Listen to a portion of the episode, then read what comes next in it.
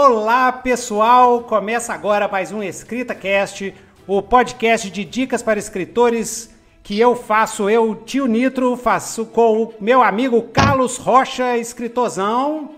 Beleza, Carlos? Beleza, boa noite, Newton. Boa noite, Ogan. Obrigado aí por estar aqui conosco. Isso, e hoje nós temos um convidado muito especial, que eu sou fã da escrita dele, ó, desde antigo, eu sou, eu sou fã antigo do Ogan, entendeu? Eu sou do, da galera do Baronato de Shoah, o, o, assim, o primeiro livro que eu conheci o Ogan através dele, né? O primeiro, o Baronato 1 e 2.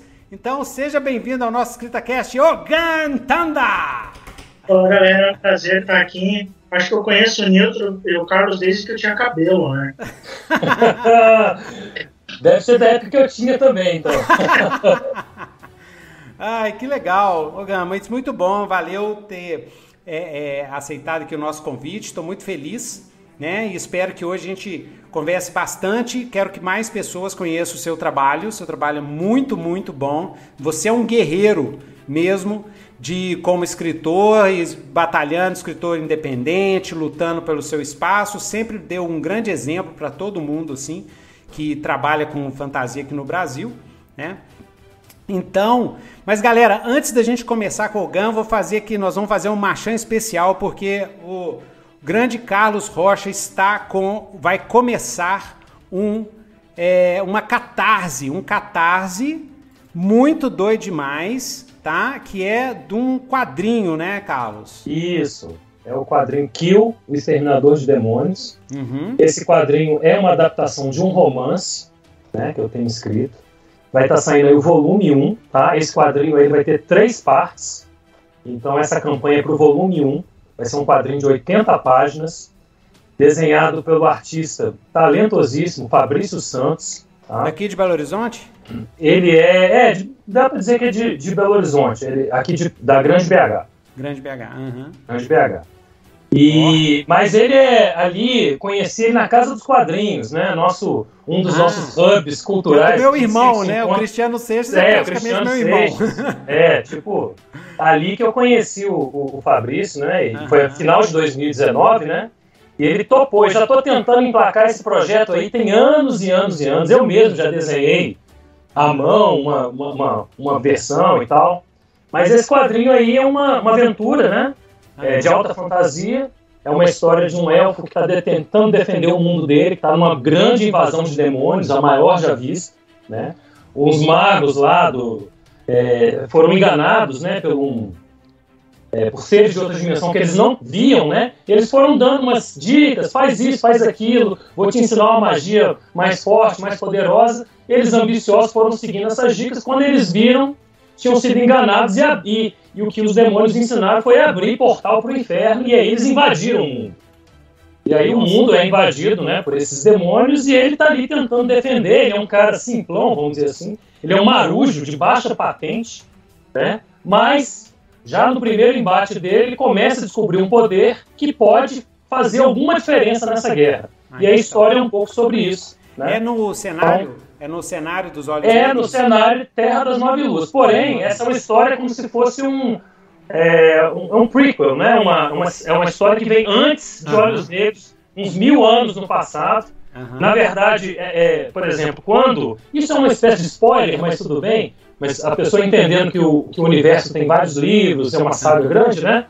É, a, a, na, na saga principal, entre aspas, é, existe um item mágico famoso, uhum. que é a uhum. espada flamejante de Kill, uhum. que, que, sobreviveu às eras e tal, e que é justamente essa espada. A, né, a história você... dessa espada. É, é a, história, saga dessa espada, é, ao redor dessa personagem que usava essa espada, né? E legal. ficou essa lenda no nome. É, então é isso. Legal, é. galera. E aí se é, é, ah, tem os links aqui embaixo, tá? Vai, sair ah. na segunda-feira, agora dia 7, vai ser catarse.me barra kill. Só que a, se quem entrar agora vai ver lá assim, é, esse projeto ainda não foi totalmente publicado. Mas eu já vou falar o endereço, porque quando for publicado o podcast, as pessoas se escutarem na semana que vem, já vai estar rolando, então Ótimo. o endereço é catarse.me barra kill. Mas se você quiser também acompanhar, ver notícias e, e pegar os links lá, pode também no meu Instagram lá, arroba selo multiversos, tudo junto. Isso. E, e segue o, o Twitter do tio Nito, que eu vou ficar tweetando da catarse do, do Carlos. Tá? Vai estar. Tá, me, pode me seguir lá também. Vou falar também, vou divulgar lá no meu, no meu Instagramzinho. E outra coisa, né? Só para fechar, alguém queira conhecer o trabalho do Carlos, ele tem vários livros lá no Watchpad. Tem vários livros para vocês conhecerem, conhecerem até o cenário, que é muito Sim. bom. Entendeu? Eu também fui um dos primeiros leitores do Carlos, e tanto do Ogan quanto do Carlos. Eu li o, até a, a Saga dos Olhos Negros antes de virar sucesso no Watch. é verdade, é verdade. Eu sou das antigas. É. Então, massa. Grande Ogan, Ogan, e aí, rapaz, como é que você tá? Como é que tá essa sua carreira? Como é que tá tô aí? Bem, tô bem, tô morrendo de calor, preparando projetos novos para esse ano. Daqui a pouco chove aqui, né? Eu tô no sítio, na casa do amigo, cuidando dos cachorros dele. Então não tenho o que reclamar, na verdade. Né? Beleza. É, Ogan, você é o autor do Baronato de Shoah, que é um dos primeiros, se não é o primeiro romance de fantasia steampunk brasileiro, pelo menos o que eu conheço, assim, bem no estilo de fantasia steampunk, né? E, e você começou quando? Como é que foi essa, essa sua entrada no, no, na parte da escrita e tal? Cara, minha, eu acho que a galera que me acompanha já tá até meio enjoada de me ouvir contar essa história, né? Porque eu não gostava de escrever, na verdade, eu não gostava de ler. E quando eu era adolescente, eu aprontei poucas e boas, né? Essa história tá até no Wattpad. Eu até publiquei ela em inglês no Wattpad. É, acabei aprontando poucas e boas, consegui uma grana aí de um de uma coisa que eu fiz, né, quando eu era moleque. Uhum. E, enfim, que é, basicamente era um crime, né, que eu cometi. E aí eu ganhei uma grana e fui alugar uma fita de, de videogame na locadora. Aí eu queria alugar um jogo chamado Final Fight, eu acabei alugando um jogo chamado Final Fantasy. que era o Final Fantasy 3. Nossa, o, o clássico dos clássicos. Clássico dos clássicos, assim. é uma galera que fala, né? Como RPG salvou minha vida. No meu caso, foi literal mesmo, porque eu era, tipo, tava perdendo uma vida louca. Vida louca. Tava fazendo escolinha de bandido já. Nossa. Coisa muito, muito errada na minha vida. E aí, o que, que aconteceu? Eu aluguei essa fita que eu fiquei o fim de semana inteiro em casa tentando jogar, não conseguia entender nada daquele tal de RPG. E aí fui procurar uns meninos na escola que jogavam RPG, eles me ensinaram. Olha que e massa. foi entre sétima e oitava série. Ah. Apaixonei. Minha mãe ficou até espantada, nossa, você sabe ler? ah, não, minha mãe já tinha, meus pais já tinham muito desencanado, assim, pai, faz o que quiser da sua vida. E aí, o que, que, aconteceu? Eu comecei a jogar RPG, mudei da água para o vinho. Quando cheguei colegial, conheci amigos novos que também jogavam RPG. Escrevi né, vários cenários, né, inspirados em videogames, tal, em aventuras que a gente jogava. E a partir disso eu comecei a escrever. O meu primeiro livro, eu não tive um primeiro livro, eu tive um primeiro conto publicado naquela coletânea no Domini, da, da Ambros, eu não sei nem se é Ambros ainda existe com o Edson Rosalto. E uns meses depois eu escrevi um romance para aquele prêmio Barco a Vapor. Uhum. Esse prêmio é o Apanhador de Sonhos que está na Amazon hoje. Uhum. Não ganhei, né? Escrevi o Apanhador de Sonhos, que é um dos livros que está ali na Amazon hoje. e aí fui escrevendo outras coisas. É o segundo ali com o negócio no. Isso aqui, ó, gente. Aqui, essa aqui é a página. Tem o link aqui embaixo a página do Ogan na Amazon para vocês conhecerem as obras dele. Então é esse aqui, né? O Apanhador de Sonhos. Isso. E aí, a partir do Apanhador, eu comecei a escrever outras coisas. O Baronato, na verdade, ele não nasceu como uma, uma obra steampunk. Eu queria escrever fantasia na época, mas eu não queria escrever fantasia pura. A mago, elfo, dragão, Idade Média, eu queria trazer um pouco de tecnologia porque era o que eu tinha visto no Final Fantasy 3 e depois no Final Fantasy. Então eu falei, cara, vou escrever medieval, mas eu vou escrever com pitadas de, de ficção, de, de, tecnologia. E é um amigo meu que é o, foi o Carl Felipe e o Raul Cândido do Conselho Steam. e o Eduardo Cassini. Ah, esqueci o nome dele. Castellini. O Eduardo Castellini. Eles leram e falaram, né? Cara, isso é steampunk. Nossa, nem sei o que é steampunk. Pô, você. É, você escreveu simplesmente. A gente não conhece outros, mas você provavelmente escreveu um romance steampunk nacional. Olha que show. Aí eu fui pesquisar. É, tem um romance antes que é do Otávio Aragão. Hum. Tem um romance chamado Olavo nas Estrelas, Olavo de Estrelas, uma coisa assim que é sobre o Olavo Bilac. Ainda bem. Eu tinha esquecido o outro lado. É, mas nenhum desses romances é declaradamente steampunk. Ele uhum. tem elementos, mas eles não foram pensados, eles não são. É, eles não foram. Estética, né? É, eles não foram pensados dentro da estética. Uhum. O que, que é? Porque o pessoal acha que é só colocar engrenagens num livro que ele é steampunk. As pessoas lembram muito do Steam e esquecem do punk. Uhum. O antissistema, o é, então, social, né? Tem que ter uma crítica social, tem que ser um sistema, é, falar de, sei lá, golpe, de milícia. Ele tem que ter uma pegada política, senão ele não consegue ser. É tipo o afrofuturismo, você não consegue escrever para o afrofuturismo sendo uma pessoa branca. Não é uma questão de, entre muitas aspas, racismo reverso, tá?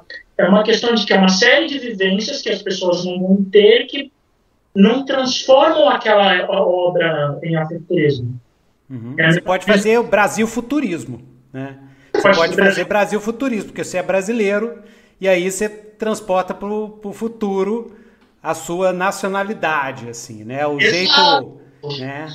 Exatamente. A sua identidade. É. O mineiro futurismo, né? Fazer o, o grande sertão das estrelas. ah, teve uma galerinha aí que fez o. Eu sempre esqueço o nome deles, que fez o sertão punk, e o Jean Gabriel Alamo fez o cybercoronelismo. Cybercoronelismo, é. Ele brinca com a questão do coronelismo, do, né? Tem mais Minas, tem mais, outras regiões tem mais do que aqui em São Paulo. Eu falo de São Paulo. É posso falar de favela punk, por é. exemplo. É. E de, e de pós-colonial. A gente, a gente nós, nós três, todo mundo aqui, a gente é colônia. A gente, nós somos cidadãos ah. de colônia. Então a gente pode falar de pós-colonialismo, porque é sempre o império cagando na cabeça da Latinoamérica, né? A gente é, é, isso, é, isso é uma coisa que eu fico pé da vida, né? A gente é latino, velho. Brasileiro é latino, é Latinoamérica. Não, é, não sei essa história de que brasileiro não é latino. Brasileiro é latino da veia. Não, pra você ter uma ideia, quando eu morava no Canadá, para mim era difícil explicar até para os italianos, franceses e portugueses que eles eram latinos. É. É, mas eles são, eles são os latino-europeus, né? A é. gente aqui é, é, o pessoal debaixo da bota do imperialismo. Ah, não, hoje tá vermelho o trem aqui, viu? É. é, não, a galera aqui, se for começar a falar que não é latina, eu pego minhas coisas e vou embora. Perdemos todo e qualquer. É, todo e qualquer parâmetro. Mas aí você criou o Baronato 1, o Baronato 2 e depois? Quais são o que, que você mandou ver? Fiz o Baronato 1 e 2, né? Aí eu, aí eu interrompi minha carreira, na verdade. Ah. Em 2013, mais ou menos, eu publiquei o Baronato 2. E eu ia lançar, antes do Baronato 3, o Crônicas da Cabala. Uhum. Eu parei, parei o Crônicas e falei, não, eu preciso me colocar em ordem porque minha mãe morreu. Uhum. Mais ou menos um ano depois que eu voltei pro Canadá, minha mãe morreu. Falei, cara, eu não tô com cabeça, eu vou fazer besteira. Recolhi os livros, tirei os livros do Draco, recolhi eles para mim. Falei, bom, eu vou, vou me reconstruir para também depois não ficar apontando dedos, colocando culpa nas outras pessoas, né? Às vezes você se frustra com as situações da sua própria vida e você começa a achar culpados para tudo. Uhum. Me, me, me, recolhi quando eu voltei do Canadá, né? Fiquei quatro a cinco anos sem escrever nada, sem publicar nada. Uhum. Aí ali para 2018, mais ou menos, eu Hum. comecei a reescrever os oradores. Os oradores, não, o apanhador de sonhos. Uhum. Isso. Não, perdão. Eu comecei a escrever alguns contos. Eu comecei a escrever, na verdade, uma fanfic de Tormenta chamada A Quinta Estação, que tá lá no Wattpad. Uhum. E aí eu comecei a, a rascunhar em 2019, 2020, os, o, o Apanhador de Sonhos de novo. E aí ele virou os Oradores dos Sonhos. Uhum. Entendeu? E aí, originalmente, eu comecei a publicar ele em inglês no Wattpad. Uhum. Aí a Mai, a editora da Quimera, ela veio falar comigo e falou, cara, gostei do livro, você não quer, você não quer publicar comigo em vez de publicar no? Eu falei, pô, é, quero, mas a gente tem algumas considerações. Eu não tinha até então um livro único. Todo mundo que tinha que acompanhar meu trabalho, tipo, vocês, tinha que comprar Baronato 1, Baronato 2, achar ponto meu aqui e ali. Então não tinha um romance único que você pode virar, por exemplo, o Carlos, por exemplo, pode virar para mim e falar, cara, conhece o trabalho do Dogan? Tem esse livro aqui, Uhum. Uhum. entendeu? Aí eu escrevi os oradores e falei, ó, vai ser uma história fechada. Ela precisa ser uma história fechada. Aí a gente cortou página, cortou capítulo, então eu fiquei... "Ih, Acho que é, é a. a- é- ah, ok. É, deve ser a, a, a conexão. A conexão deve ter diminuído um pouco. É, a conexão aqui é bem ruim, tá? Aham. Não, mas não, não tem problema não. O seu áudio tá vindo numa boa, tá? Tá Beleza, bom, Não tô esquenta, ouvindo não. bem. Aí, o que, que eu fiz? Eu publiquei esse livro com a Quimera, a gente fechou o livro em 200 páginas, Hum, tirou parte. É, essa é uma, uma parte muito importante de quem quer seguir uma carreira literária, tá? De quem quer ser um profissional da escrita. Você vai ter que saber negociar o seu livro, uhum, principalmente quando você vai para uma editora. Entendeu? aham, Ah, mas eu sou um gênio da ficção e da fantasia. Não é. uhum, Relaxa, você não é um gênio, é, eu não sou, por sem ofensa, tá? Não é um ataque pessoal. O Nitro não é, o Carlos não é. Quem vai decidir se nós somos gênios da arte é, de alguma coisa é o público, o mercado. É, é, é, eu sempre falo, eu não faço livro, eu faço cheeseburger. Eu quero que o povo coma, entendeu? O, o meu, minha função é fazer o povo se divertir e entretenimento. Eu tô nem aí pra, pra gênio, não gênio. Eu quero que quero ser lido, né? O Carlos também, a gente É, a minha linha é essa, bem, bem. Nossa linha é, ficção, é popular. Eu quero que o é povão leia. popular. A Exato. ficção de Quero os caras né? lendo dentro do ônibus, assim. Isso. É, isso aí. Porra, a, a vez que eu fiquei mais feliz na vida foi a vez que eu encontrei uma pessoa no ônibus lendo Baronato. Olha Não é, bom. você. Eu já te entrevistei um tempão atrás sobre o Baronato. Você falou que você foi em escola, né? É, conversar com as crianças, assim, levar o livro. Eu até Tem muito pegando tempo. um gancho, Nilton, um negócio que você falou no início do episódio, né? Do Ogan ser um guerreiro e tal. Outro dia eu tive a chance de escutar o podcast é, Escritores Independentes, o episódio 75, É. né? Que foi um episódio bem grande e aí fica a dica, né? Porque a gente daqui a pouco vai mudar a parte, né? Vai, vamos para o próximo bloco para falar de dicas e tal. Mas quem quiser escutar a história do Ogan, que tem cada história incrível que ele conta assim, que aqui foi bem uma versão resumida. É. Mas esse episódio do podcast Escritores Independentes 75, ele conta lá em detalhes e é muito impressionante, muita coisa de superação. Fiquei impressionado, viu? Com, com o episódio. É. Gostei muito. Eu conheço umas histórias também. por isso que eu falo, o Ogan é guerreiro mesmo, ele batalha, ele corre atrás, tá, galera? Então, por isso que eu falei ele para dicas para escritores iniciantes, porque o Ogan é assim, ele corre atrás, ele vai buscar, ele, ele tem uma atividade muito grande lá no Twitter, ele corre atrás, ele pede, é, é, é, divulga os, os livros dele, batalha, e é isso aí, tem que ter essa atitude, viu, galera? Falando nisso, Ogan, eu tava dando uma olhadinha, gostei muito, sabe? Da forma que você está divulgando Oradores de Sonhos, o material que você está fazendo, como é que você está divulgando os personagens. E vi também que de uns tempos para cá, de vez em quando, você tem soltado umas dicas curtinhas no seu perfil, né? E uma dessas dicas você estava comentando que é, é, da pessoa ler tudo, né? e ler best-seller, porque é, é, aí que você pega um termômetro do que está acontecendo no mercado. Aí eu percebi que a sua divulgação desse seu livro né, foi uma outra dica que você deu sobre ter um livro, né? Não começar com muitos é, é, escrevendo saga grande. Mas como é que foi assim quando você estava fazendo essa a, a preparação para esse romance, né, Oradores de Sonhos?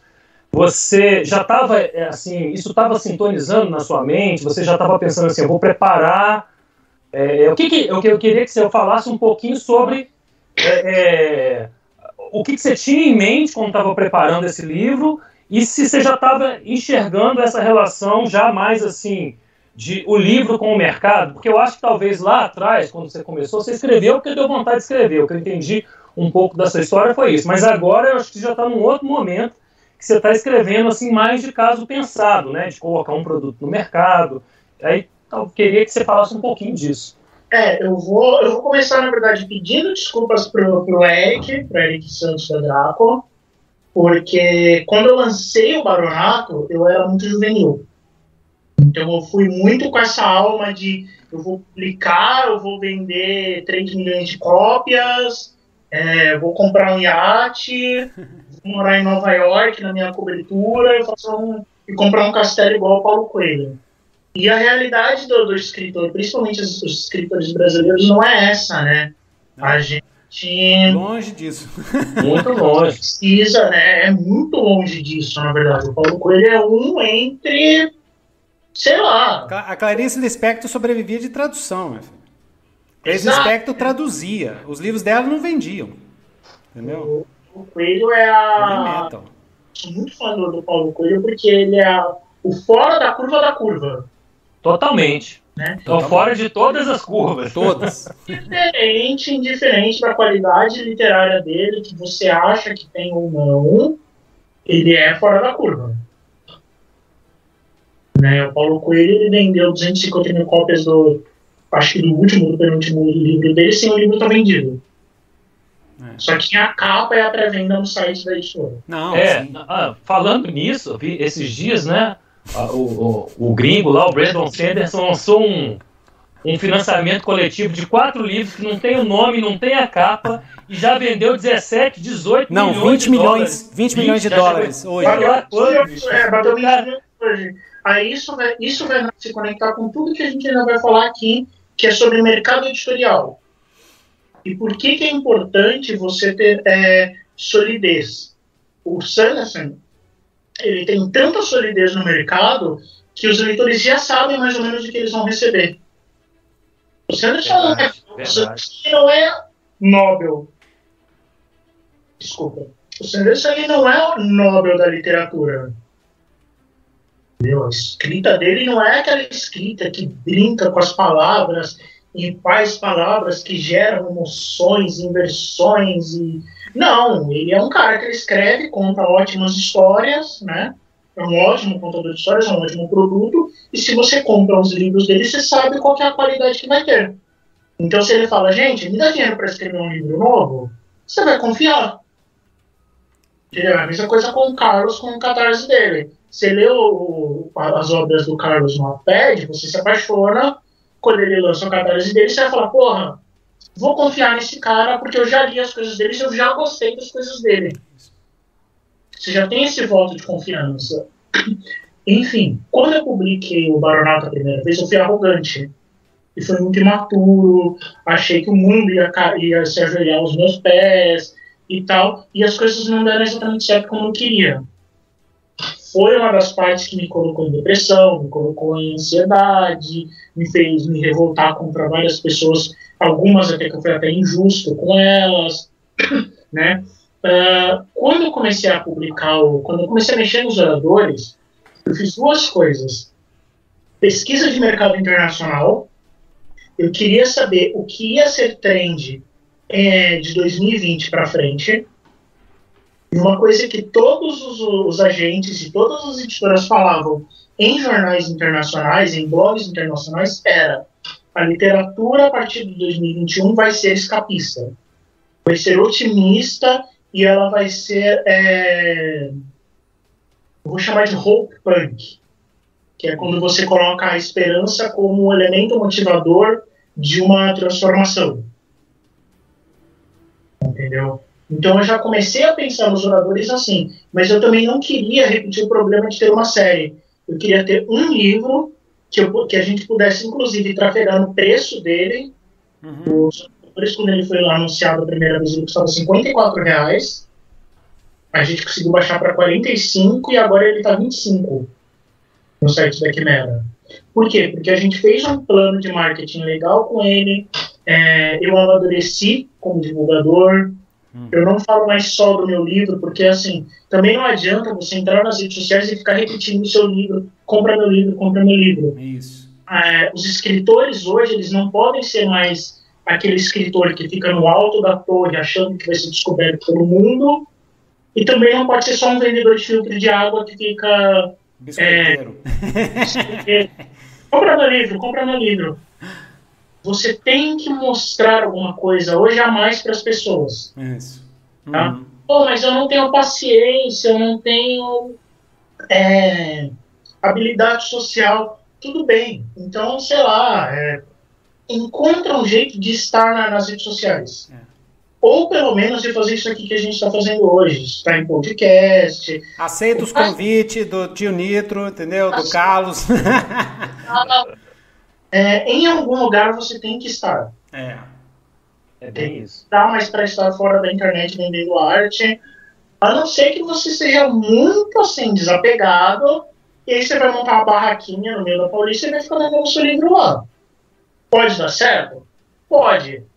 Você pode vender um monte de livro, uma editora te chamar. E o pessoal, que... e, o, Gan, e o pessoal, entendeu? Isso é uma coisa assim, isso é uma dúvida mesmo que eu tenho. Porque é algo que eu, eu fico pensando se eu não devia estar fazendo isso. Eu conheço um pessoal que, que, que investe pesado em Amazon. Ele não quer nem saber de nada. Ele vai na Amazon e ele constrói o público dele na Amazon. Pessoal, a pessoal que escreve romance, por exemplo, eu sei que eles têm públicos gigantescos investindo só na Amazon. Eles não têm estratégia social, nem mesmo Instagram, nem nada. Mas na Amazon eles gastam grana, fazem divulgação lá, não sei o quê. O que, você acha disso? Você, você deve saber mais do que, do que eu, eu, né? Nunca fiz é, investimento na Amazon. Hum. Fiz no, Sei. em real em, em uhum. é, ads no, no site da Amazon. Seria também responsável da minha parte falar para você que, uhum. que eu sei e tal Uhum. Se tem gente que faz investe pesado só lá, uhum. algum problema só deve ter. É. E sobre o Watchpad, você tem uma, o, o Carlos é o nosso guru de Watchpad aqui também. Mas você, desde o começo, eu acho que você, você foi até moderador ou embaixador da Watchpad uma época, né? Embaixador. O que, você acha do Watchpad hoje, 2022? Então, o Watchpad é uma plataforma muito engraçada, né? Porque eu visitei o Wattpad em 2012, e em 2012 para 2013 eles tinham um monte de planos para o Brasil. Hum. Só que eles não, não sei se o Carlos concorda comigo nisso. Eu não sei o que aconteceu no Wattpad de 2012 para cá, que não, não, sei se eles não conseguiram entrar no mercado, é, se eles perderam contato com as pessoas, mas eu não vejo tanto é, tanto foco do Outpad no Brasil. Hum. E eu, é verdade, é verdade. Eu é fui embaixador também, num período aí, não lembro exatamente, mas tipo 2016 até 2018, 19, por aí. Eu acho que a gente Fiquei uns anos. É. E o que, que eu percebi lá quando quando estava trabalhando mais em contato com eles, né? Eu percebi que eles estavam evoluindo muito a plataforma, mas que eles tinham uns focos de investimento em alguns países onde estava dando retorno para eles financeiro. Eles estavam ganhando dinheiro no Canadá, nos Estados Unidos, alguns países do Oriente ali, não sei se era Vietnã, não, é, é, é como é que é? Tailândia. Tailândia e Filipinas. Filipinas. Tem, tem lugares onde eles estavam estava funcionando comercialmente e no Brasil não dava retorno. Hum. Então eles começaram a não investir. E não, por exemplo, é, eles lançaram coisas assim que, que é, é, para os autores ganhar dinheiro colocando as suas obras no Notepad, e isso funciona bem para quem está no Canadá, nos Estados Unidos, nesses mercados onde eles lançaram, e no Brasil ficou sublançado isso, ficou uns autores ali receberam convite, depois eles pararam, então eles pisaram freio com o Brasil. Né? A minha é, percepção então, é essa. Então, e aí a gente fica com essa percepção ruim, porque você começa a pensar, pô, mas vocês não investiram e aí não teve retorno. Não teve retorno porque não investiu. Tostines. E aí vira, vira o efeito Tostines, tá ligado? E aí eles ficam se retroalimentando. Eu, eu pessoalmente, tenho experiências boas e ruins com o Wattpad. Eu cheguei a pagar minha conta numa crise de ansiedade. Eu, eu tinha uma conta lá que cada livro tinha 10 mil leituras Nossa. e o Barão tinha 40 mil. Um dia eu me irritei e falei, cara, eu não preciso de vocês. E apaguei a conta. Ai. Me arrependo até hoje. até hoje. Mas apaguei. Fazer o quê? É, eu, eu, pessoalmente, tenho algumas estratégias de publicação. Eu tenho Os Oradores dos Sonhos pela Quimera, que é um livro único. Eu tenho uma série de contos do mundo do Baronato de Showa na Amazon, tá, que eles vão ficar lá por um tempo. E eu tenho uma série de contos afrofuturistas que estão indo para a Amazon. Hum. O Baronato Show vai ser lançado em outubro pela, pelo Grupo Quimera. A primeira versão desse novo Baronato de Show ele é muito diferente do que as pessoas leram no Wattpad e do que elas leram no Quadrata. Uhum. É basicamente outro livro, assim, é assustadora a diferença. Uhum. Mas tem uma explicação dentro do livro do, do que, que aconteceu. Eu gostei muito dos dois livros quando eu li, eu gostei especialmente do segundo livro, As Cenas de Combate de Mecha, uma das melhores cenas que eu já vi escritas. Eu estou te falando sério. Te falando isso. sério. Eu lembro que eu estava lendo, eu falei assim, gente, isso aqui está muito legal. Porque a sensação que eu tive foi um combate de mecha mesmo. Entendeu? E você deu a, a, a, a sensação que eu tive é que os caras estavam lá na, na com o esquema todo e tal. Eu, eu gostei demais. E, e dá para sentir a, a, a, evolução né, da escrita do primeiro para o segundo. Né? Então agora eu sempre falo pro pessoal, né, galera? Você sabe, a primeira regra do tio Nitro: escrever, reescrever. Escrever, reescrever. Exato. Entendeu? Você quer melhorar a sua escrita? Reescreve. Um milhão de vezes, que, que for. O tempo que for pô, eu não sei se foi o Hemingway ou o Terry Pratchett, algum desses escritores falou assim, a primeira que você, vez que você escreve, você está contando a história para si mesmo. Uhum. Eu acho que é o Kurt Vonnegut, se, se não me engano, não sei. Mas é, é, eu já ouvi essa quote. Uhum. Você está contando a história para você mesmo. Então, a primeira vez que você escreveu, você nunca está fazendo o livro definitivo. É. O livro é igual ao vinho, você tem que produzir e deixar ele quieto um tempo. Eu sempre termino de escrever e largo o livro por uns dois meses. O Ernest Hemingway costumava falar que a primeira versão, né, o primeiro rascunho, é shit. The first drafts are always shit. é, é ruim, tá cheio de erro, tá cheio de. Não, é para você botar, pra você vomitar, botar a história ali. E aí que começa. É, é, nossa, é o começo, cara. Depois vai. Depois vai. Vai, vai, fazendo. É, hoje, o que, que eu penso? Eu tenho os livros pela Quimera que é o Oradores dos Sonhos e a série Paranormal Show. Se você quiser um, ler um livro único, o Oradores dos Sonhos.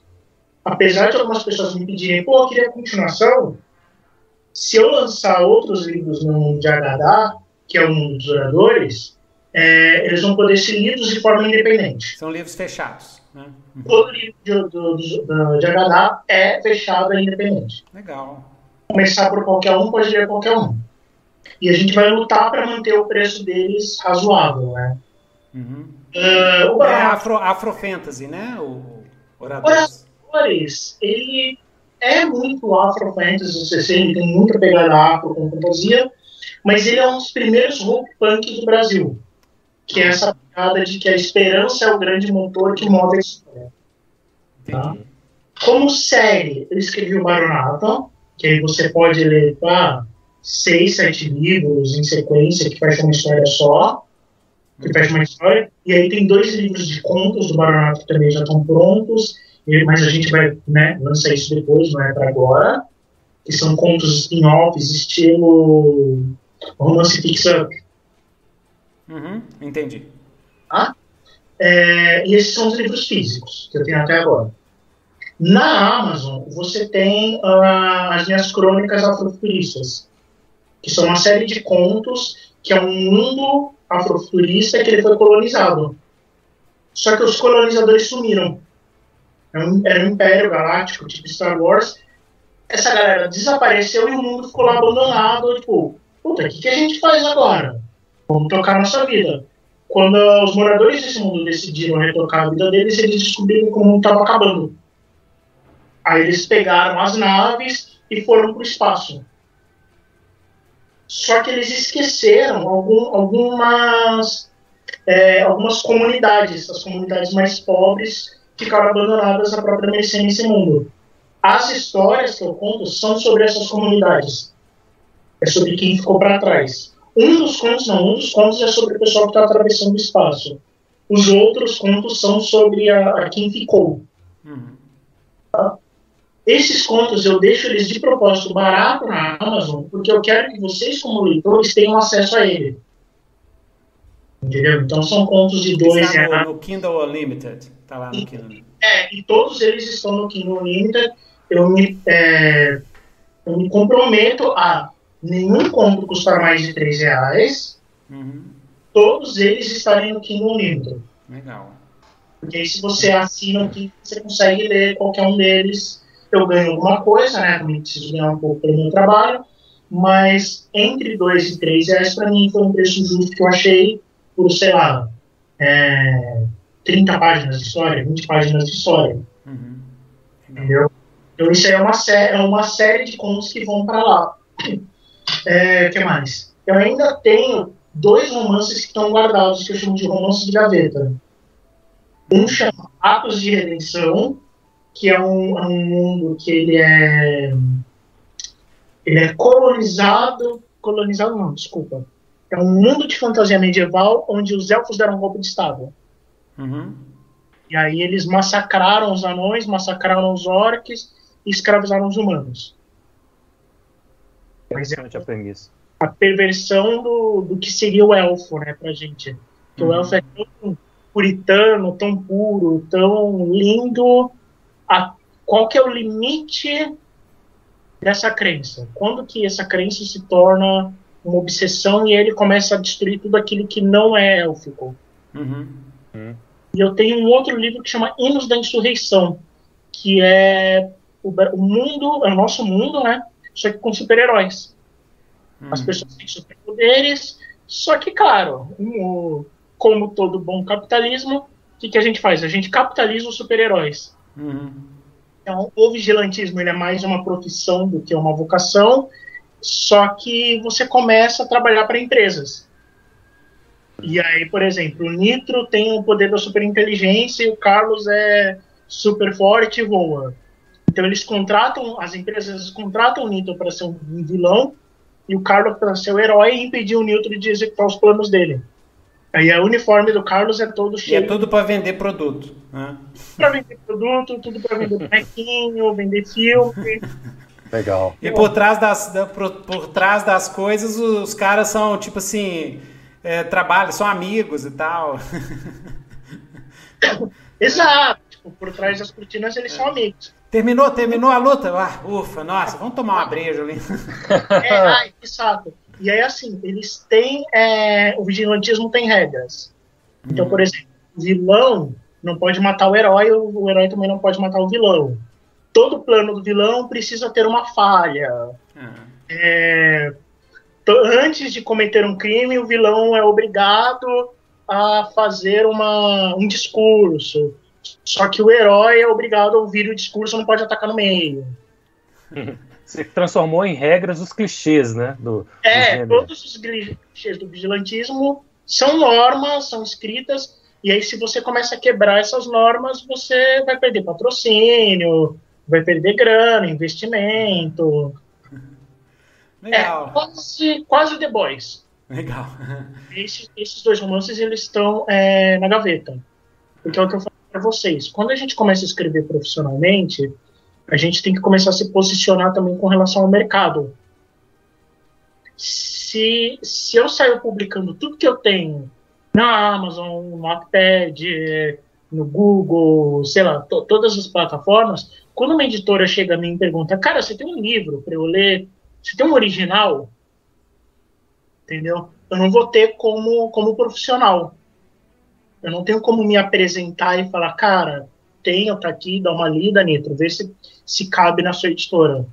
Então é sempre bom a gente manter algumas obras na gaveta para quando as editoras chegam, né, ou uma oportunidade, ou um edital chega, você, não, tá aqui, tenho que mostrar. Excelente dica, excelente, eu acho que a gente nunca Excelente falou disso dica. aqui, né, Carlos? É verdade. E eu achei interessante, se você pegar somado a, o que, que o Ogan está colocando, que é o posicionamento dele de mercado, né?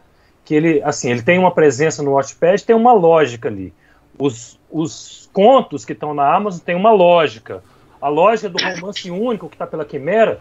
Então, assim, tem um objetivo ali. O que está na gaveta, um outro objetivo. Então, ele tem ali, ele está com um, é, como é que chama isso? Um mix, né, de, de produtos é. ali na preparado e sendo trabalhado com uma lógica por trás. Não Exato. fica uma coisa aleatória, né? Exatamente. Bem interessante, bem interessante. E é uma, uma coisa, na verdade, que eu aprendi com o André Bianco. Nas aulas dele, eu fiz um pouco da Vivendo de Inventar. Vivendo de Inventar? É, que é Vivendo de Inventar. É, o Bianco fala muito disso. Cara, não se apaixone pelos seus livros. Eu cheguei a falar disso até no, no meu Twitter e no meu Insta o, principalmente escritor muito novo, ele tem essa mania, né? Ele escreve um livro, guarda aquele livro embaixo do braço e acha que é aquele livro que vai mudar a vida dele. Uhum. Se as uhum. pessoas não lerem aquele livro, se as pessoas não derem oportunidade para ele, a carreira dele acabou. Sim. E acabou mesmo, porque é muito difícil, os, principalmente no mercado brasileiro, que eu acho que nem existe mercado editorial brasileiro, pessoas que me desculpem, é, é muito difícil o mercado pegar um primeiro livro e falar, cara, uau, livro de estreia, 10 milhões de cópias, principalmente no gênero que a gente escreve, que é o do pessoal que está assistindo a gente hoje, que é fantasia, ficção, que ainda veio do RPG. Uhum. É, é muito nicho do nicho, né? É nicho do nicho e ainda é um nicho que sofre uma série de preconceitos que é o RPG. Sim, sim. Duramente é, massacrado pela nossa mídia. Uhum. É, você tem que, é, assim, na, o que eu penso, né, o que está funcionando comigo, é como a gente é nicho do nicho do nicho, você tem que criar o seu público. Sim. Você tem que ter uma estratégia, criar o seu público e é, é, coordenar os seus esforços em função desse público que você quer atingir. Né? É, e, e, pensar e pensar sempre nisso, porque a gente tem energia limitada, né? Todo mundo, você não pode fazer de tudo, né? Por mais que a gente queira. É, então é isso, você vai criando o seu público, vai criando os tijolinhos ali, vai preparando, vai é, criando um estilo, né? Uma, uma identidade. Né? É, eu acho que, por exemplo, uma das coisas mais importantes para o escritor é esse autoconhecimento. Descobrir o que, que te dá tesão, o que, que você quer, o que, que você almeja, que tipo de, de, de público que você quer, que tipo de carreira que você quer como escritor. Né? E, e os pseudônimos existem justamente para isso. Caso você queira entrar em outra praia, por exemplo, literatura de crime é, é bem é, popular, né? Uhum. É, pensa como que você pode fazer isso, se é que você quer, se você pode fazer isso com o seu nome ou se você vai precisar criar um, um, um pseudônimo, por exemplo, uma outro tipo de estratégia, trabalhar uhum. com uma outra editora que não as que de sempre que você trabalha, né? Sempre... Falando, falando nessa questão das, da estratégia de colocação no mercado, tem uma coisa que eu vi, vi uns dois episódios de podcast comentando sobre isso, achei bem interessante. Eu acho que compõe essa, essa fala que a gente está fazendo, né? Aproveitando aí a, a, a, essa estratégia, experiência que o Gan trouxe. Mas, é, é, resumindo um pouco, estava é, falando a ideia de qual que é o volume e o quanto que dá de retorno financeiro um lançamento típico de uma literatura nichada, dessa que a gente está falando.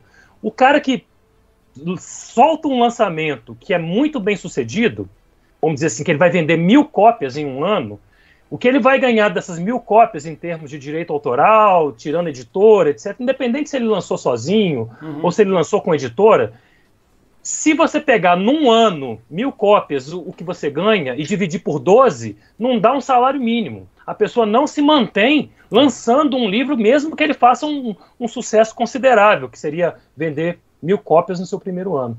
Então, alguns falam que uma coisa que o autor pode ir trabalhando também é o aspecto de ter mais livros no mercado. Que quanto mais livros você vai tendo, é. aquele lançamento é que você faz do ano ele tem uma cauda longa que, puxa aqueles seus anteriores. É. E aí você começa a crescer, a ter uma venda ali basal essa, maior. Essa é a única vantagem. E, em algum momento você começa a ter uma renda, fala assim, puxa, agora é. eu tenho uma renda, consigo viver como escritor. Essa é a vantagem desse praia, dessa praia que a gente mexe, que é fantasia, é a cauda, tá? Então, eu falo assim, do meu, do meu caso com Legião. A gente fez uma tiragem de 3 mil exemplares a gente vendeu 2.600 mais ou menos. Eu, vendeu muito, vendeu muito. Excelente. É, eu sim. É, ah, eu vou falar, foda-se. No começo eu tirei em torno assim de uns 3 a 4 mil no, na primeira tiragem. E aí depois fica pingando. Tá uns 500, 200, uns negócios assim. Aí depois, isso. Aí depois a gente fez uma, uma Black Friday com uma promoção, aí entrou uma nova galera para vender o, o, que sobrou da tiragem, entendeu? É. E aí agora o pessoal já está querendo mais, vai sair uma nova tiragem ano que vem, quando sair o Old Dragon segunda edição e tal. Então, assim, o, o, o, lance de fantasia, ele é limitado. Mas ele tem uma cauda longa. Tem gente que descobre, que descobriu o Legião ano passado, por exemplo. Entendeu? É, agora você vai, agora você vai anotar, entendeu? Se você lançar um Legião 2, é, talvez o Legião 2 não venda tão bem, logo de cara, assim, tipo, que foi o que aconteceu comigo com os meus livros. Uhum. Talvez o volume 2 não veja, não exploda como o primeiro, uhum. você não chegue a 2.600 livros, mas ele vai arrastar o Legião junto. Uhum. E os dois juntos vão vender as 2.600 juntos, só que pra, a longo prazo você bata os 3 mil. É, vai vindo, né? É, é uma onda, assim. É. E aí um puxa o outro, que gira é. uma terceira onda, e aí quando a editora fala, cara, vamos queimar o estoque, aí eles vão fazer aqueles pacotes de juntar os dois, fazer um preço mais camarada, aí você vai conseguir vender tudo. aí você... aí você lança um 3, aí vai faz esse esquema de novo. Agora, o legal da fantasia é que, que ela. Esse é, esse é que eu gosto da fantasia, por isso que eu trabalho só com isso, porque ele é meio eterno, né? Tipo assim, eu sei, eu como escritor, eu compro o livro da década de 70. Eu compro o livro da década de 70, 60. Fantasia da década de 50. Em outros gêneros, provavelmente, eu não tenho tanto interesse, assim. Mas, Cara, entendeu? É muito doido isso. Isso acontece muito comigo. Eu até coloquei os meus contos de volta na Amazon por causa disso. Eu fazia live, aí eu tinha, por exemplo, o Apanhador de Sonhos dos Oradores e um conto na Amazon. E o que estava no Notepad. As pessoas iam para mim e falavam, cara, mas eu queria ler mais coisa. E aí eu não tinha para mostrar. Então a, a fantasia é muito engraçada. A fantasia e esse pessoal que sai do RPG, né? Que é, que é o pintor fantástico de RPG. É. Ele te vê na live, uma indireta para quem está assistindo a gente, inclusive, eles te veem na live, escorrem na Amazon e leem tudo. É, é legal demais. E leem, e leem um mês, assim, tudo que você fez, você fala, tá, calma, cara, eu tenho que pagar minhas contas. Os Não, livros... E e, e, sempre entra autor novo, né? Carlos, você deve ter isso com Olhos Negros, né? Com a sua trilogia, que, que, já é muito antiga na internet, em termos de internet. Sim. E sempre Sim. entra alguém novo, né? Fala assim, uai.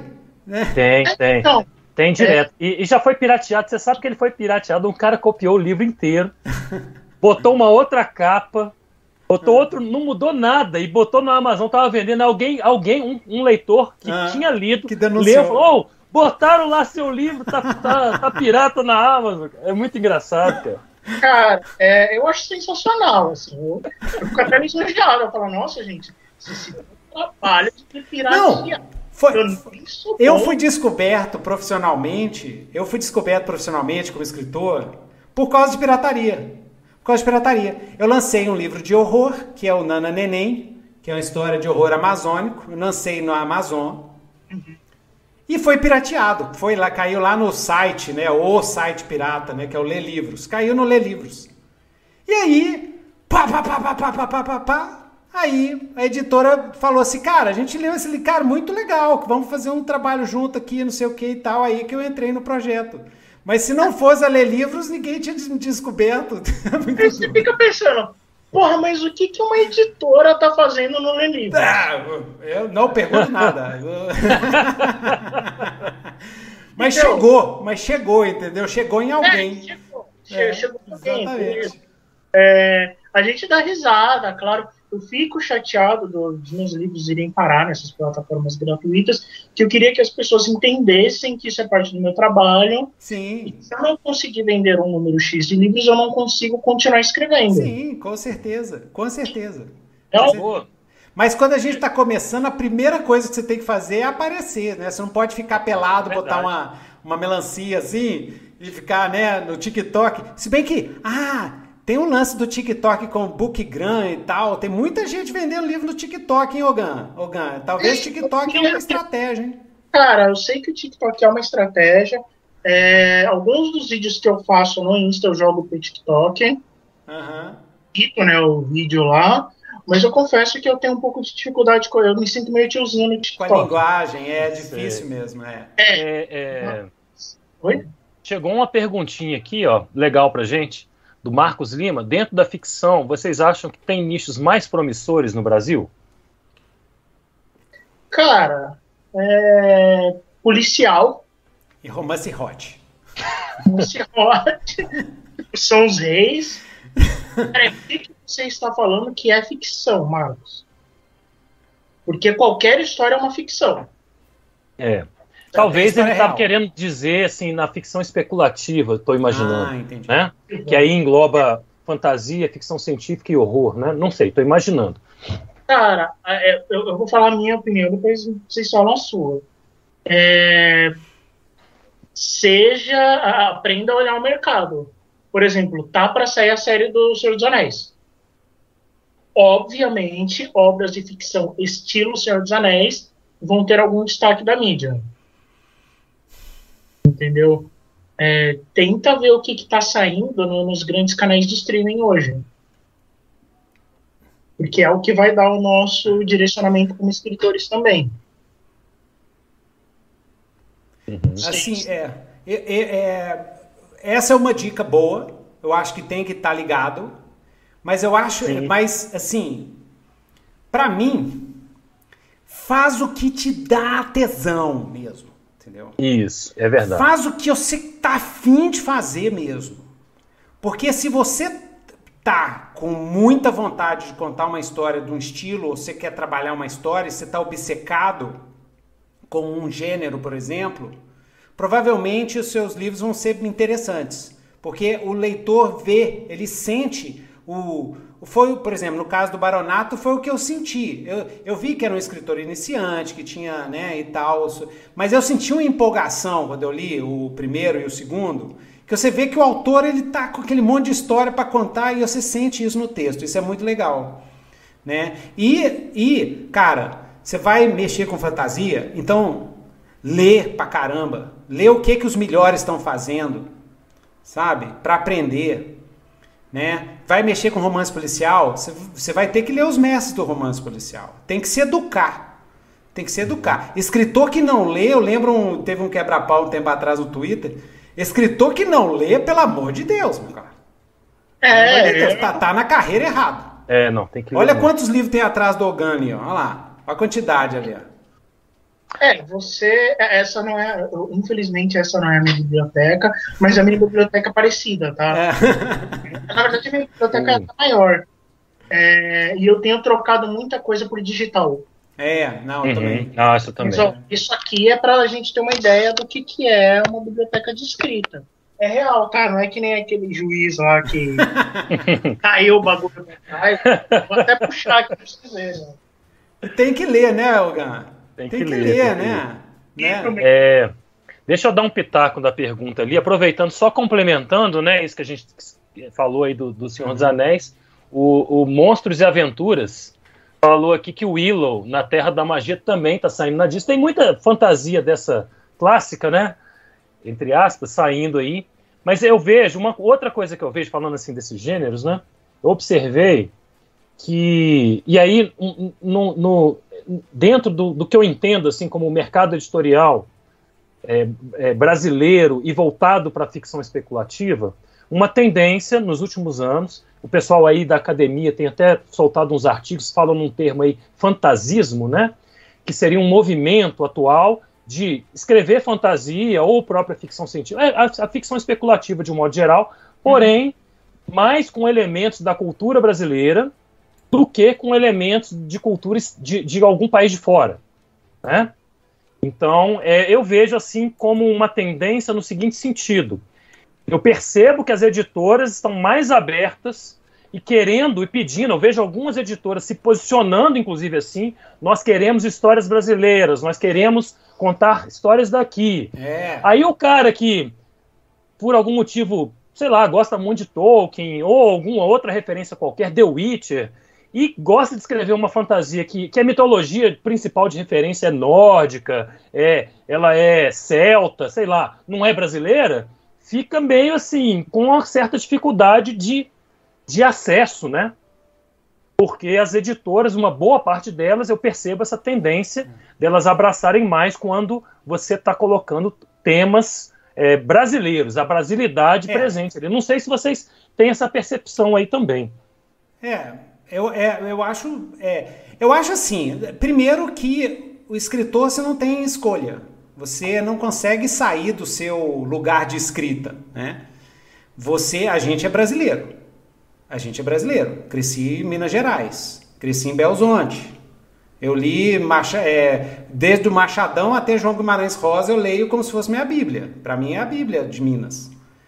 Então, quando eu fiz o Legião, por exemplo, quando eu construí o Legião, a minha proposta com Legião era pegar a fantasia tradicional botar uma pegada green dark, pegada brutal, barra pesada, mas botar o, o, a nossa visão brasileira, latino-americana dentro dentro do cenário. Então é um cenário que tem inequalidade econômica, violenta, tem, tem favela, tem, é, tem tudo de, de, de, de brutal da nossa história, tá lá tá com a capa de fantasia. Mas se você começa a ler, você começa a ver que, por exemplo, a miscigenação é algo normal no cenário. É algo que, diferente do, da obra dos gringos, onde o miscigenado é visto como bizarro, monstro e tal, no, no Legião o miscigenado é o mais forte. Que é justamente para botar na sua cultura brasileira na história. Ao mesmo tempo, as populações são cínicas, porque elas sabem que os, os poderosos são corruptos, entendeu? Então tem essa essa eu te, isso é que eu, que eu tentei fazer lá. E eu acho que a gente tem que você tem que buscar o seu jeitão. O jeitão é por isso que eu falo autoconhecimento é muito importante. O jeitão seu. Em vez de ficar imitando os gringos, cria a nossa fantasia brasileira, o nosso ficção científica brazuca mesmo, né? É, aí eu vou aproveitar o gancho do, do Nitro, que é uma coisa muito engraçada, né? Porque a gente fala, não, queria uma ficção brasileira com pitadas de Brasil. Aí a pessoa já tá no seu nariz. Ah, mas eu tenho que fazer saci, boto e não sei o quê. E, e às vezes não é nem isso que a gente está falando. A gente está falando de temas sociais brasileiros que podem ser facilmente adaptados para uma obra de fantasia, inclusive medieval tolkieniana, com assim, três frases. Uma favela de orcs no meio do reino dos humanos. Ponto. Entendeu? Uma comunidade. É... Um líder feudal que é tipo coronel, né? Coronel Exato. da roça. Exato, entendeu? O duque, o barão, que controla tudo igual um coronel de roça. Uhum. Entendeu? É que a gente, a, gente, a nossa mente, ela tá tão formatada para a gente pensar de um jeito que às vezes você tira um pouco aquilo lá e, tipo, a é. pessoa já tropeça. O Baronato 2, por exemplo, ele tem uma referência ao AI-5, que é a declaração da ditadura brasileira que a gente teve aqui nos anos de chumbo, né? É. Tem uma, uma, não é uma piada, mas é um comentário que, que faz referência a ele. Eu, é. deixei, eu deixei de trabalhar a ficção steampunk nele, deixei de, de deixar o livro ser aquilo que ele é? Não. Mas a gente trouxe um pouco dessa crítica social para dentro do livro e está lá. Exatamente. É, é, quer, quer coisa mais brasileira que desigualdade social, desigualdade econômica? Não Sabe, tem.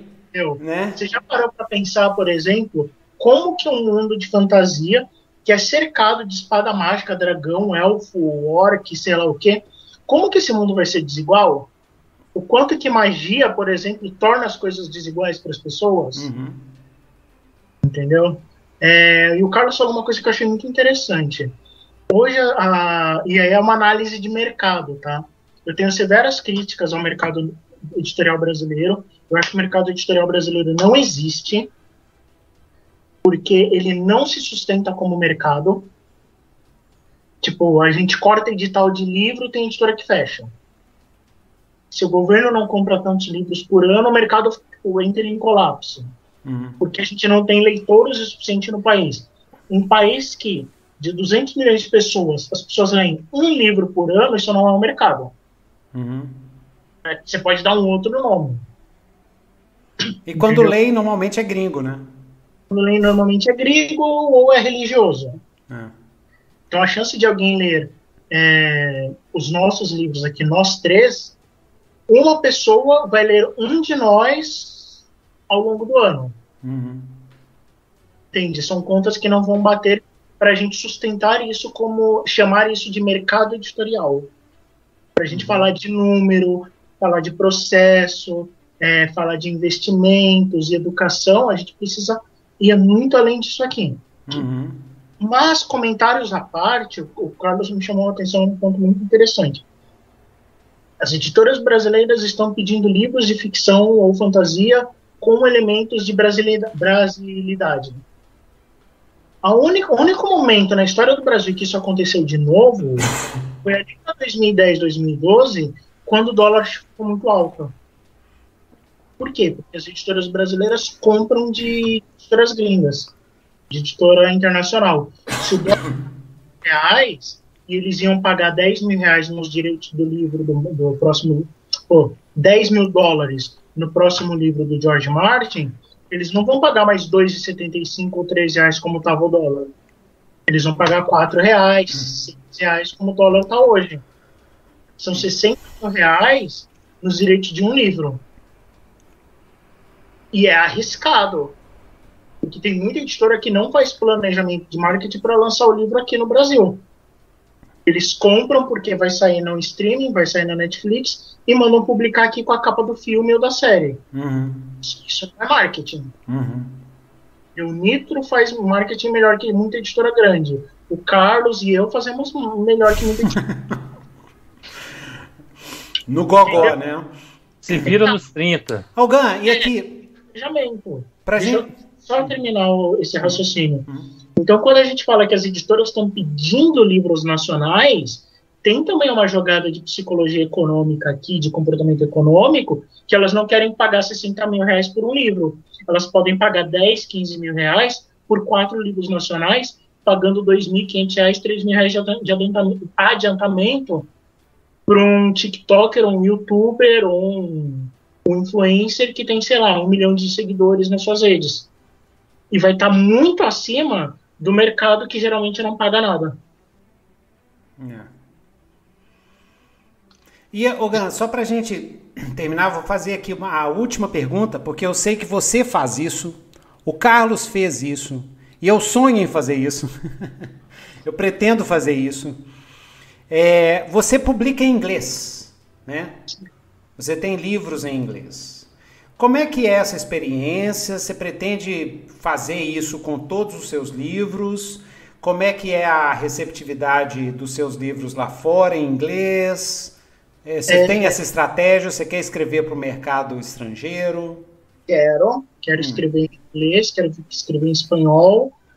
É, gostaria de escrever em francês também, mas é uma língua que para mim é muito difícil e é muito caro traduzir. Em inglês eu falo, falo fluentemente, então eu faço as minhas traduções. Todos os meus contos afrofuturistas vão para o inglês. Os meus livros pela Quimera, a gente ainda está negociando, vendo como é que faz. Porque o que, que, acontece? É, a gente tem a questão do algoritmo. O algoritmo bloqueia muito as minhas obras em inglês em outros países, mesmo elas estando em inglês. É mesmo? Puxa. É, o algoritmo detecta que eu estou no Brasil e dá uma segurada. Ai, que saco. Então fica muito problemático. Você precisa de uma editora lá, né? Então você precisa. É. Hum que eu fiz? Eu estou escrevendo os meus contos em português e em inglês de afrofuturismo para ter vitrine. Uhum.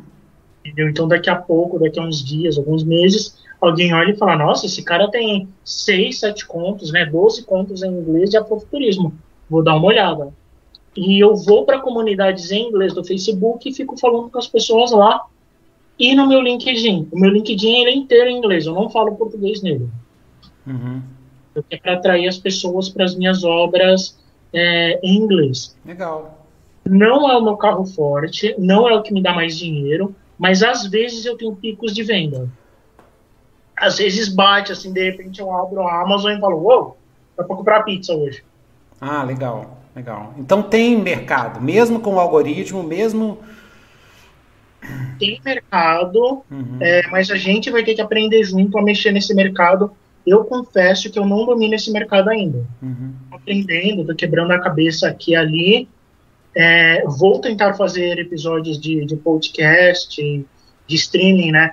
Com streamers é, de fora. Uhum. Só em inglês. Uhum. Mas eu preciso, tipo, me desbloquear um pouco ainda. Uhum. Legal. Massa, Carlos. E aí, tem algumas palavras finais? Alguma coisa? Olha, eu, hum. é, eu, eu tava, desculpa, eu estava até respondendo o pessoal aqui acompanhando, né, no chat, mas eu queria agradecer muito ao Gan por estar aqui conosco. Acho que foi um bate-papo bem legal. É, eu é, acho que esses bate-papos que a gente tem tido aqui, né, não tá assim naquele formato de, de ficar dando ah uma dica isso, uma dica aquilo, mas até uma coisa que eu estava vendo outro dia, se eu não me engano, foi até um, um próprio post do Ogang também falando assim da, da de que às vezes de, a, cada pessoa é muito particular, né? Então você vai pegar dicas, é, às vezes a pessoa passa receitinha de boa, ah, vou te dar cinco dicas top tal, mas é, é muito particular. Não sei se foi seu, mas eu, eu vi isso recente, eu achei interessante que é, realmente a gente tem um caminho particular para trilhar, sabe? uma coisa nossa, do que você falou, Newton, também, quando estava uhum. falando assim de é, escrever no, no, seu lugar de escritor e como o que você está afim, o que você está com paixão. Eu acho que esses são elementos é, principais, fundamentais. Fazendo também um apanhado aqui do episódio, é, uma, uma, questão, essa questão da leitura, né? Do, que o Ogan até chegou ali na, na estante dele, tem que ler mesmo, isso faz muito parte. Até ele estava dando uma dica outro dia de você sair do seu lugar, né? De, de só ler, é, é, não ter vergonha de ler um best-seller, ou de só ler é, dentro do seu gênero, ler fora. O Newton volta e meia fala disso aqui também. Todo, é. Fala o tempo todo. É muito importante quando a gente lê alguma coisa fora, abre a nossa mente para a gente escrever alguma coisa dentro do gênero que a gente escreve, né? Você tem Eu novas ideias, você... Com certeza, é. com certeza, demais. Mas é isso, só uma é, uma, uma das melhores ideias que eu tive de conto, eu tive lendo biografia. Aí. Olha, legal. Legal demais. Então, ok, galera. Gente, chegando ao fim, muito obrigado a presença, Ogan, muito obrigado, Carlos. Obrigado a todo mundo que participou aqui do, do, do chat tá? Daqui a pouco vocês podem escutar, espalhem para os seus amigos, vocês podem escutar lá no, no Nitrocast, no Nitrocast, no Spotify, é tanto podcast, lá é. no Spotify. Então fica aqui, galera, Ó, muito obrigado. Os links das obras do Ogan estão aqui embaixo. Vocês podem visitar, ler o, o Ogan, ler as obras dele, contribui para essa jornada dele que é muito, muito legal. E espero mais uma vez, depois mais para frente, a gente chamar você de novo aqui para a gente conversar quando sair o Baronato Novo. Quem sabe, né? Eu tô curioso nesse Baronato Novo, como é que tá essa reformulação. Cara, você lembra alguma coisa do primeiro livro? Lembro, lembro. Da, dos jovens. Da... Você lembra quando o dragão aparece? Sei, aham. O novo livro ele tem tanta coisa nova que o primeiro dessa nova saga termina quando o dragão aparece. Nossa senhora. Ó. Oh, legal. então, ó, galera, então oh. é o mundo de Nordara, né? É. Isso aí. Então, massa, galera. Então é isso aí, pessoal. Muito obrigado. Até o próximo Nitrocast. Tchau, galera. Valeu. Um abraço.